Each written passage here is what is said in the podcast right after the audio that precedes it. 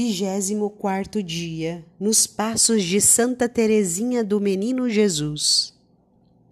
Não tenho outro modo de vos provar o meu amor, senão o de vos atirar flores.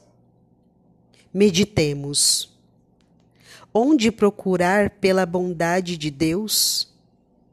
Os olhares de Santa Teresinha sempre se ocuparam daquilo que era bom.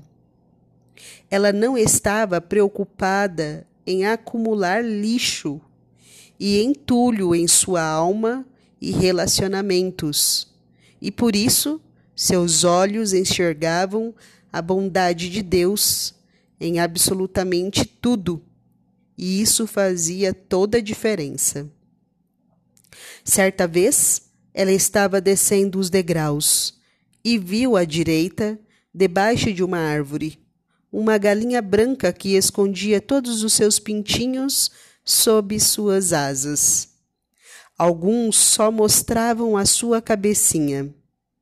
Ela deteve-se, pensativa, a considerá-los.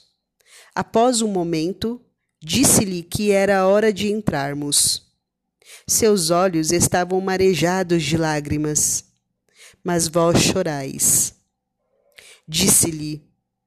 Então ela colocou sua mão sobre os olhos, chorando mais ainda, e respondeu-me: Não vos posso dizer o porquê agora, estou muito emocionada. À tarde, em sua cela, disse-me com uma expressão celeste: Chorei pensando que o bom Deus usara daquela comparação para mostrar-nos a sua ternura. Durante toda a minha vida, foi assim que ele me tratou. Escondeu-me inteirinha sob as suas asas. Ao vos, ao vos deixar, subi chorando a escadaria. Não podia mais me conter e tinha pressa de estar só na cela. Meu coração transbordava de amor e reconhecimento.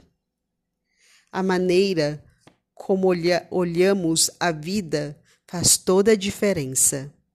Por isso é tão importante a pergunta: o que vai em seus olhos? Algumas pessoas são experts em ver a dificuldade, o contratempo, a derrota e a dor em tudo. São olhares acostumados ao lixo que foi entulhado com o passar do tempo bem no centro do coração. E assim, com os olhos contaminados, tudo, absolutamente tudo, o que olhamos parecerá marcado pela negação. Para esses mesmo, que o céu esteja extremamente azulado e belo não conseguirão expressar a beleza, mas sim a possibilidade de um temporal, que pôde, não, não importa quando, desabar sobre eles. Numa simples e ordinária cena do cotidiano, ela conseguiu perceber a presença e a ternura de Deus. Que experiência fantástica! Encontrar Deus no cotidiano.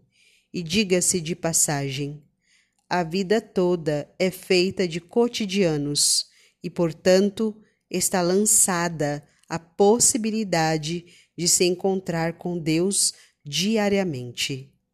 Onde está Deus?